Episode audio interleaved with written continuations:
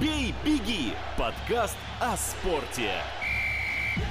Всем привет, это «Бей, беги» на Росдельфи. Сегодня мы продолжаем обсуждать чемпионат мира по футболу. Сегодня уже стартует 1-4 финала, недавно закончил 1-8. И у нас в гостях Владимир Васильев, уже новый тренер Ними Юнайтед. Владимир, здравствуйте. Здравствуйте.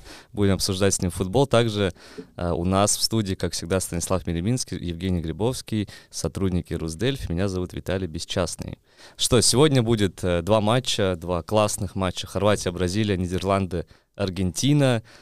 Можно ли сказать, что Хорватия, Бразилия уже все решено, потому что мы видели, как э, Бразилия играла с Кореей, как она вышла из группы, и в то же время, как Хорватия играла с Японией и еле-еле выиграла по пенальти. Есть ли тут э, вот прям совсем главный фаворит, и вообще можно не смотреть этот матч, или как? Я думаю, что, конечно, фаворит здесь, безусловно, Бразилия.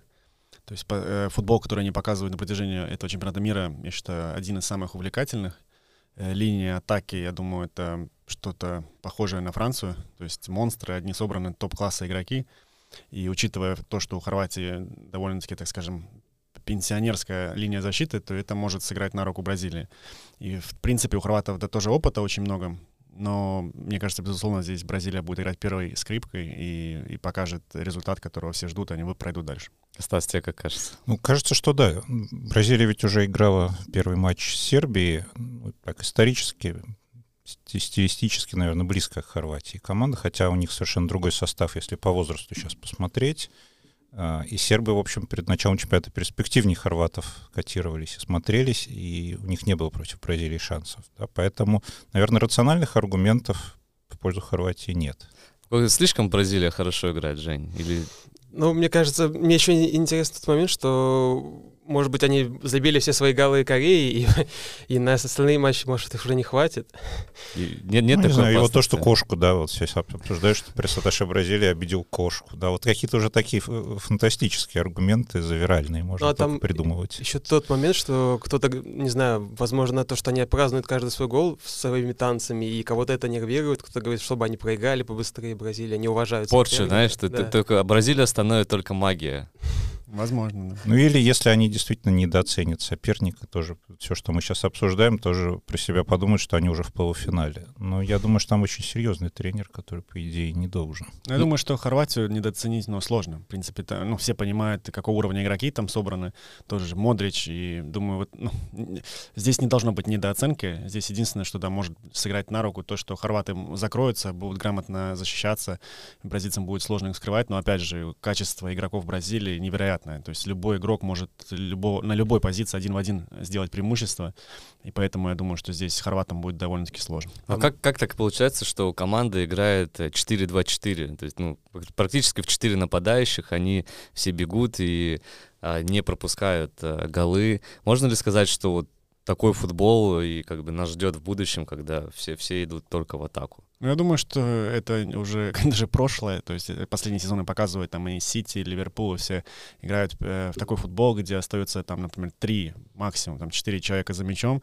И если глубоко анализировать, как игры, э, команды стали пассивно защищаться, то есть во время атаки занимают правильные позиции, и при потере мяча очень сложно их контратаковать.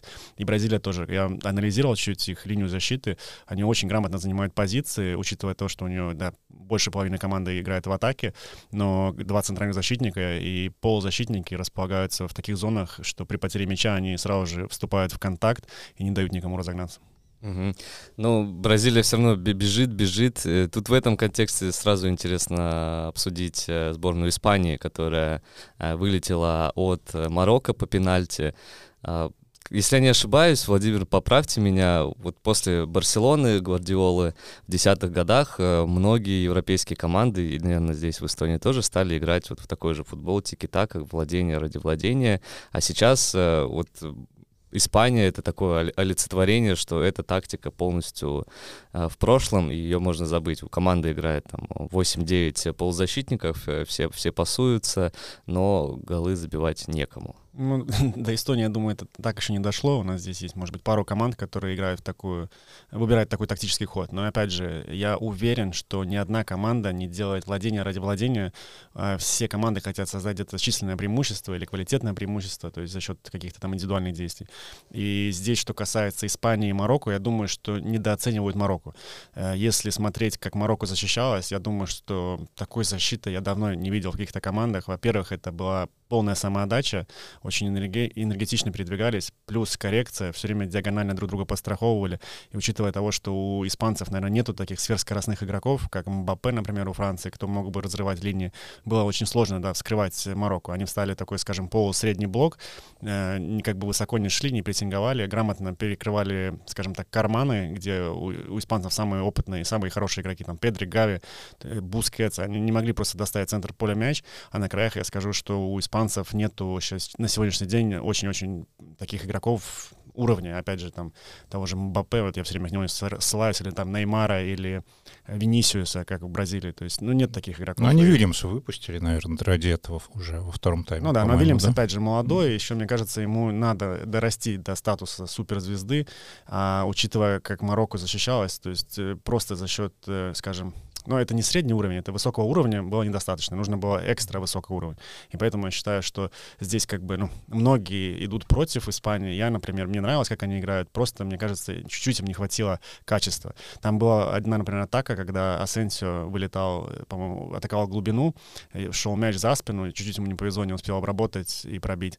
Или, может, даже пробил, но мимо ворот было там. Но вот, вот таких действий не хватало в Испании. Я думаю, что об этом была речь, то есть испанцы 100% хотели так играть, играть, но качество игроков не позволяло это, плюс очень грамотная защита Марокко как бы нейтрализовала полностью испанцев. Поэтому я считаю, что здесь нужно, во-первых, очень-очень тщательно посмотреть, почему Марокко так защищалось хорошо, и исходить уже из, из этого. Как бы. Я думаю, что никому не будет просто с Марокко играть э, следующие игры, и поэтому надо, надо просто отдать должное Марокко. А что касается, опять же, этого стиля, я считаю, что э, та же, тот же Манчестер Сити играет в этот стиль, и просто у них, возможно, более качественно подо- подобно подобранные игроки. То есть это не сборная, они могут призывать к себе самых лучших. У них есть Халанд, например, который может продавить в нужный момент. Вот у Испании, к сожалению, на сегодняшний день не оказалось таких игроков, кто бы смог один в один решить эту игру. Не хватило чуть-чуть этого экстра класса. Стас, есть что добавить?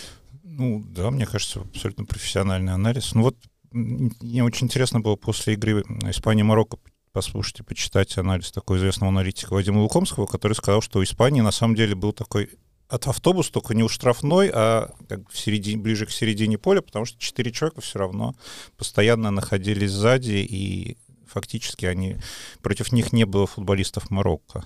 Ну вот я, кстати, мне тоже скинули эту статью, я почитал, и, например, я очень негативно отнесся к этой статье. То есть я считаю, что это не очень профессиональный анализ, это с моей стороны. Потому, mm-hmm. как я, как это тренер, интересно как раз да, практикующего я, тренера. Да, я, я считаю, что именно испанцы, почему они играли в 4 сзади, они хотели тем самым вытягивать марокканцев на себя mm-hmm. в эти зоны, чтобы создавалось пространство между линиями. Но Марокко, опять же, очень-очень четко защищалась, у них была невероятная стратегия, и просто испанцы не смогли, скажем, противопоставить этой стратегии, э, как, ну, сделать какой-то, может быть, ответный ход, как в шахматах, да.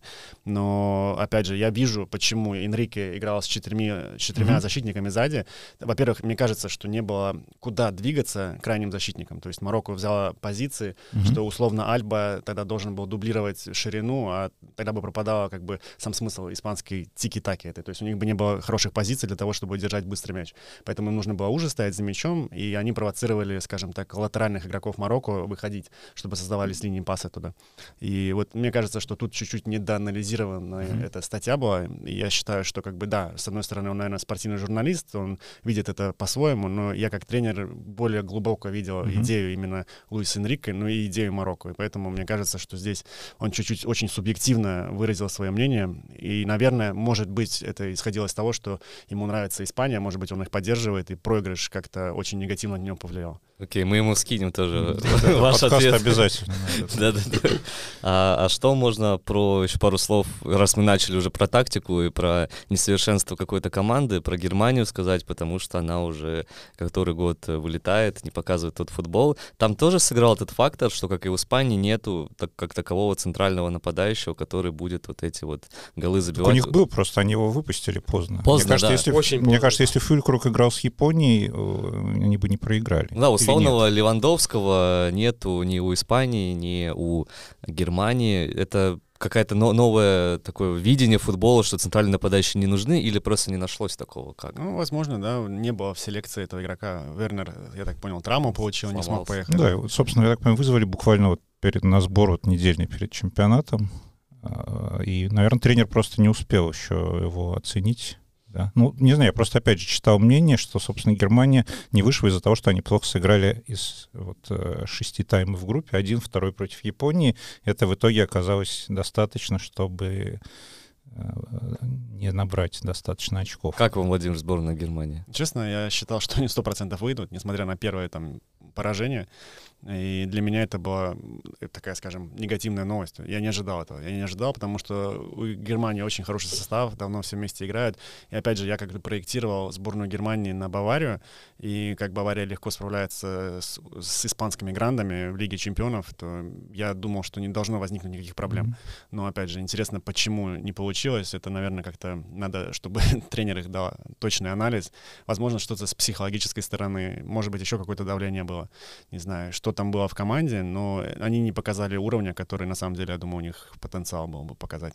Мгм. Женя, те, какие команды нравились, но они проиграли. Ну вот Япония, жа- обидно за Японию против Хорватии по пенальти.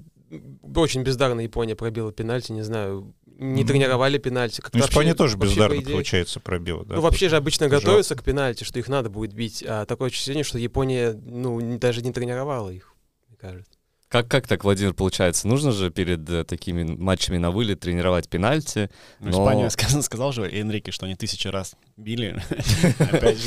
Но он извинился уже, что не тех игроков выбрал, которые бить будут. Как, наверное, у сборной Англии в финале прошлого Евро, может быть. Но это, опять же, лотерея для меня пенальти. То есть тренируй их, не тренируй.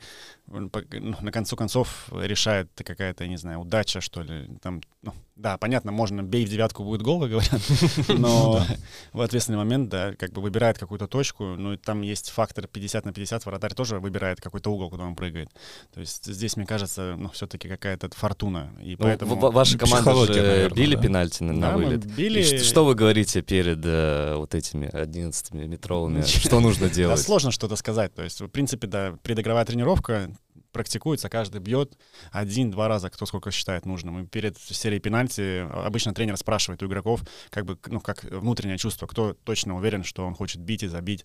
И если есть пять желающих, в принципе, вот они и выходят бить. Ну а это решение, оно еще до игры формируется, вот этот список, или во время матча? Ну, до игры, когда ты знаешь уже свой стартовый состав, ты примерно понимаешь, кто может эти игроки быть. И потом уже по ходу матча, когда делаешь замену, и начинаешь проигрывать разные, разные сценарии в голове. А вратаря же как-то, ну, наблюдайте за какие матчи он уже проводил, как Да, Как у он нас ведет себя обычно вообще? тренер вратарей, он как бы делает анализ соперника именно ис- исходя из пенальти. То есть он делает анализ игроков, куда они били, там, свои последние, условно, там, 5 пенальти, э, может быть, 10, там, ну, в зависимости, какая выборка. И потом он делает анализ тоже и вратарей, куда обычно они пропускают голы, в какой угол.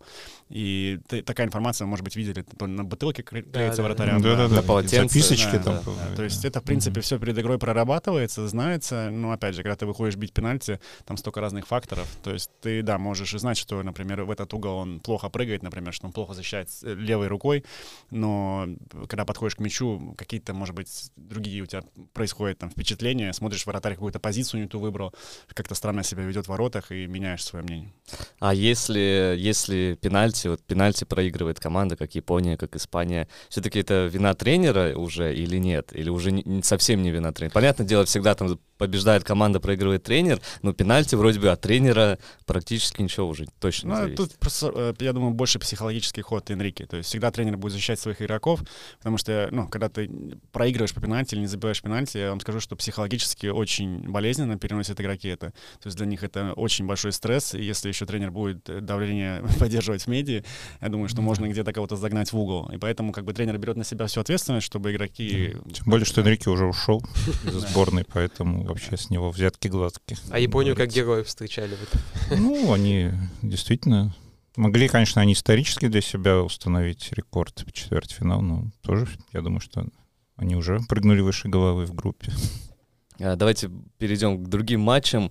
У нас еще Нидерланды, Аргентина. Я смотрел, букмекеры ставят 48% на Нидерланды, 52% на Аргентину. То есть почти равный, почти 50 на 50. э, То есть э, победить должен действительно сильнейший. Да? и Нету явного фаворита, который будет играть первым номером. А, Или вы, а, Владимир, за кого? За Аргентину или за Нидерланды? Ну, в этой паре я за Аргентину, даже не за Аргентину, а за Месси. За Месси. Я, в принципе, так сказал уже открыто в начале чемпионата мира, что я как бы просто желаю, чтобы Аргентина выиграла именно из-за того, чтобы Месси завоевал этот трофей и ушел божественно с этой сцены. Но поддерживаю больше, да, Бразилию, как бы они мне более симпатичный их футбол. Как бы в Аргентине мне только вот симпатичен Месси именно как игрок. Раньше, да, там, когда были Агуэро, такие игроки, то есть было проще за них болеть, и, то есть более-менее понимал. На сегодняшний день, мне кажется, что состав у них не чемпионский. Единственное, кто там реально может э, вытащить команду за уши, это Месси со своими виртуозными штучками на поле. И я считаю, что в этой паре именно, э, если Месси будет лучший день, у него будет все получаться, Аргентина пройдет дальше. А так будет очень сложно, потому что я считаю, что на этом чемпионате мира самая сильная защита у Нидерландов. Самая сильная защита. Я думаю, да, самые вот сильные пять сзади это вот Нидерланды, потому что, ну, По именам уж точно, да. И, и как они защищаются. Вот мне последняя игра, когда они играли, очень понравилась тактически, как они, как Ван Галь подошел к этой игре, как они ловушки делали. То есть видно, Там без шансов, да, да. что команда именно идет от обороны, то есть для них оборона первый приоритет, и потом уже их атака. И опять же, например, у Нидерландов нету на мой взгляд, тоже очень сильных нападающих. То есть, да, Депай, но он уже не в лучшей форме. Потом Гакпо там с ПСВ, тоже молодой еще, не показал свой, ну, как бы стабильного футбола. Голов много забил. Да, но опять же, это его первый, наверное, сезон такой, я так не углублялся, но, во всяком случае, молодой игрок, и от него ожидать, там, что он будет, как Месси, тянуть за собой сборную, тоже сложно. И поэтому я думаю, что здесь э, аргентинское нападение против вот, голландской защиты, и считаю, что тут больше даже процентуально выиграет голландская защита, чем Аргентина. Но, опять же, если Месси покажет что-то магическое на поле, все может быть. А возможно, что Голландия играет, ну, ради своего тренера больше, учитывая то, что он заканчивает после чемпионата мира, что он болеет, и вот... Я думаю, и ради тренера, и ради нации, потому что, в принципе, давно они не завоевывали там, трофеев. И я думаю, ну, как они себя считают великой нацией футбольной. То есть там революции они много делали в футболе, и, в принципе, голландская футбольная школа очень сильная. И поэтому мне кажется, что они хотят доказать всему миру, что они номер один. Стас, ты скептически относился к Нидерландам э, до начала Ну, турнира. не то, что скептически, я просто думал, что это такая команда, которая непонятно, чего ждать. Но они очень мощное впечатление производят. Действительно, я не, не профессионал, но мне тоже большое впечатление произвел матч, против США. То есть они не оставили шансов. Они дали американцам как бы вначале порезвиться, да, и даже у них был момент у Пулишича. А после этого все. После этого э, раз, два, э, прорывы Забили по флангу, голы, и да. всё. И уже там, ну, шальной гол был США, совершенно не вытекавший из логики игры, по-моему. И а никаких шансов. А Аргентина, казалось бы, тоже пешком против Австралии играла, но при этом она могла доиграться, потому что в конце сумасшедшие моменты аргентинский вратарь вытащил. Да, мне, мне То есть кажется, нет этот, такого э, запаса прочности у да. Аргентины. Ч- Этот чемпионат мира раскрывает именно неизвестных центральных нападающих. Вот у Аргентины Альварес вышел, у Германии, а, у Португалии... Рамуш, да, Рамуш, да, Рамуш, новая у звезда. Португалии молодые ребята, которые играют в, там, в своих лигах, но как, какая вот, опять же, какая нужда сейчас э, в центральных нападающих, которые а, могут а, выходить и, и- и делать, делать свое дело. А, то есть, Владимир, вы и в паре Месси-Рональдо выбираете Месси. А, Безусловно. Рональдо тоже последний турнир, они играют э, с Марокко, который мы уже обсудили. А, тоже неизвестно, правда, выйдет Рональдо или нет, у него там уже какие-то свои нефутбольные проблемы начинаются все ярче и ярче. Что случилось с Рональдо, по вашему мнению? Вот честно, не знаю, какой-то второй пубертет начался. Да-да-да. Кажется, что там окружение действительно очень плохо на него влияет, потому что эти постоянные заявления сестры, жены, это Но как раньше, это, самый профессиональный футболист был, спортсмен вообще в целом. Он там какие-то бешеное количество голов забивал. На таком стабильном уровне никто не играл. Выиграл все, что можно подряд. Там три Лиги Чемпионов, э, чемпионат Европы с э, Португалией. И вроде бы тут такой финальный аккорд. э, Выходи, убивай и вообще уйдешь звездой. Но какие-то скандалов как-то больше, чем э, результата сейчас до сих пор. Ну да, очень странно, что ну, вся эта эпопея, которая вокруг Рональдо, ну, то есть я не понимаю, откуда это все идет и как такого уровня игрок мог опуститься до вот такого поведения. То есть обычно он был примером для всех, ну, как подражания, как он себя вел и на поле, и вне поля, но на сегодняшний день что-то очень странное с ним происходит. И опять же, если бы это только был Манчестер, наверное, было бы проще комментировать, а здесь уже и в сборной у него конфликты, и поэтому очень-очень сложная ситуация. Возможно, что-то у него, может быть, и в семье, там, идет из семьи откуда-то, то есть какие-то проблемы, и так он эмоционально реагирует. То есть очень сложно обсуждать этот момент, но как он себя ведет, это не профессионально. Что бы вы сделали, Владимир, на месте э, тренера сборной Португалии? Поставили бы вас снова на игру с или Ну, мне сложно сказать, опять же, но это такое субъективное мнение. Если бы я там был, я бы знал, может быть, общался с ним, понимал, откуда идут эти корни все, и тогда бы было легче принимать решения. Но по первому такому впечатлению, ну, тренер прав. Тренер прав, что он не поставил его играть. Так себя нельзя вести в командном виде спорта. Ты можешь в теннисе там так сам собой уйти, прийти, но если ты играешь на команду, 11 человек на поле, плюс там у тебя 10 на скамейке сидит, то есть ты должен всех уважать, каждое мнение, и потом уже после игры ты можешь индивидуально разговаривать с тренером о каких-то проблемах, ну, показывать прилюдно свое недовольство, это большой грех для футболиста. Так там даже, по-моему, была вот тренировка была у Португалии, и он отказался тренироваться с запасными игроками, и в итоге его поставили с основной командой тренироваться. Вот, э, вот это, это, по-моему, нонсенс, нонсенс футбола. Так, так нельзя себя вести, это неуважение. Это же Рональдо, это же самый великий, самый лучший. Но Ну, это же- свет идет, да. Мне кажется, что есть этика футбола, и неважно, какого ты уровня звезда, то есть ты должен считаться с этим. Ты можешь потом уже после тренировки решать свои проблемы, но во время тренировки ты не можешь себя так вести, потому что это очень большой сигнал всей команде, и здесь, то есть если ты выбираешь индивидуально одного игрока или команду, если ты примешь ну, сторону Роналду, то ты можешь потерять всю команду. То есть поэтому мне кажется, что тренер делает все правильно. А, наверное, если, например, Роналдо не выпустит на игру с Марокко, они проиграют Марокко, там же еще больше падает шума, что вот конечно. Роналдо не играл, и Ну, я думаю, поэтому. что, что всему найдется объяснение, и не, не должно, я думаю, быть Мгм. как бы, ну, не, не должна быть такая реакция со стороны извне. То есть все сейчас понимают, в какой ситуации Роналдо. Я думаю, все как бы и медиа, и вся общественность будет поддерживать все-таки тренера.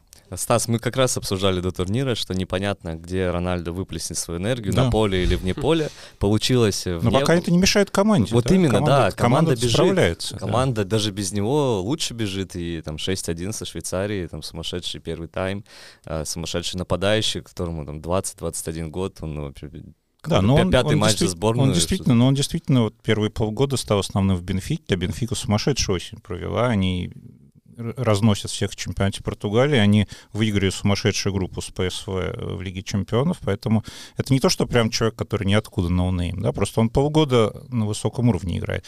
А до этого он был запасным у Нуньеса, которого продали в Ливерпуль за очень хорошие деньги. Я уверен, что за Рамуша тоже Бенфика сейчас рассчитывает там ну, 100 миллионов, наверное. Сорвать с какого-нибудь Воз- английского. возможно, что Португалия ну, могла слишком много эмоций выплеснуть в этой игре, и, Но это мы не знаем. и в Могла. Марокко уже все. Но Марокко тоже капитан, скорее всего, выбыл. Саис, один из ключевых игроков. Там пишут, что у него травма, непонятно, как они будут держать вот эту структуру, о чем Владимир говорил, Мгм, мгм. ключевого футболиста. Ну, будем, будем ждать, будем э, смотреть. И последняя пара — это Англия.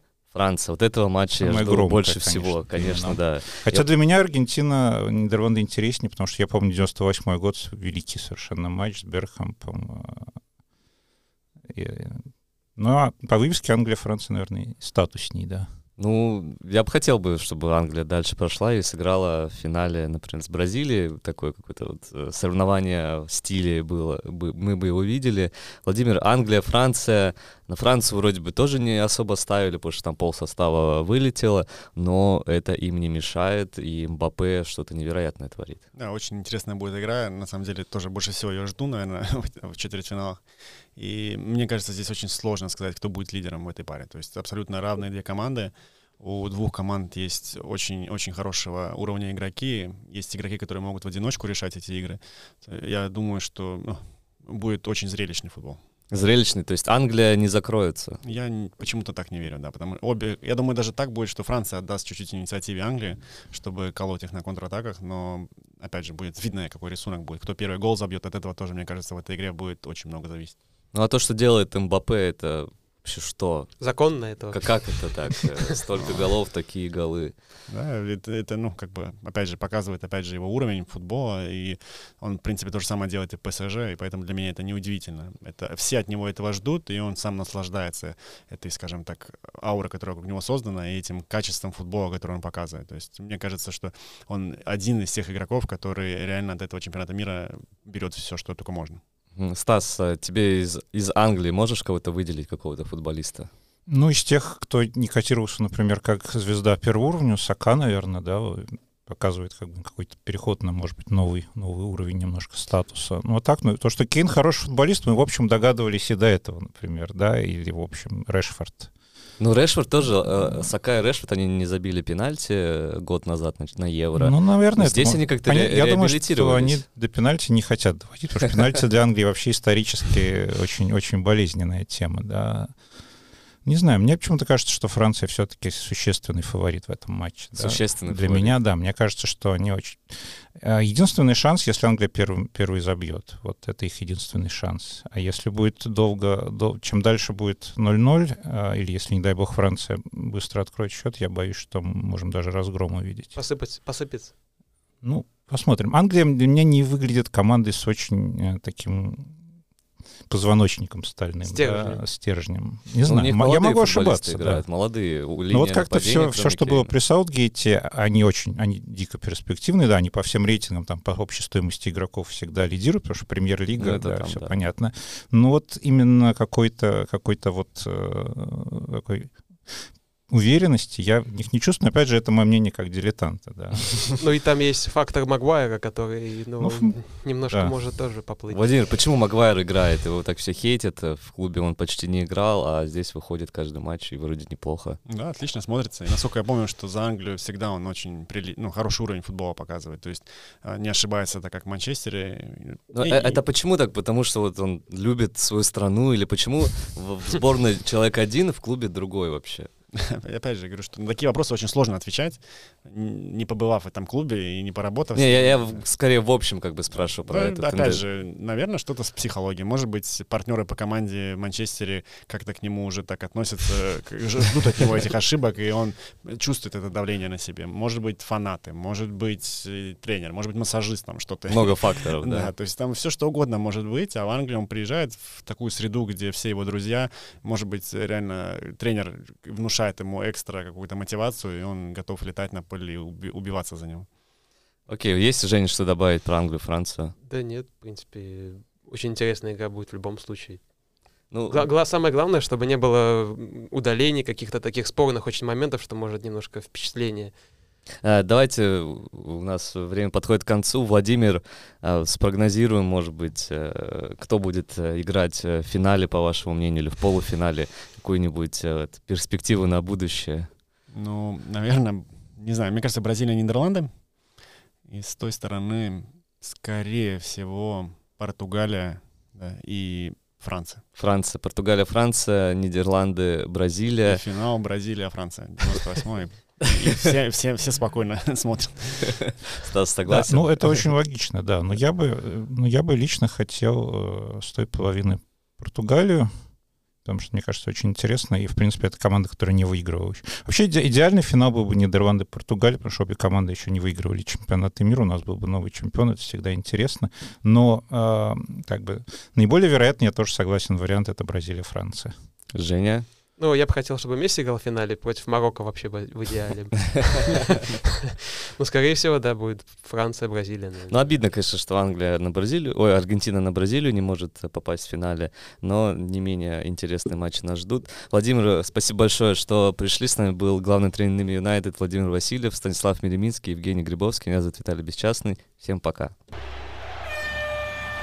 «Бей, беги» — подкаст о спорте.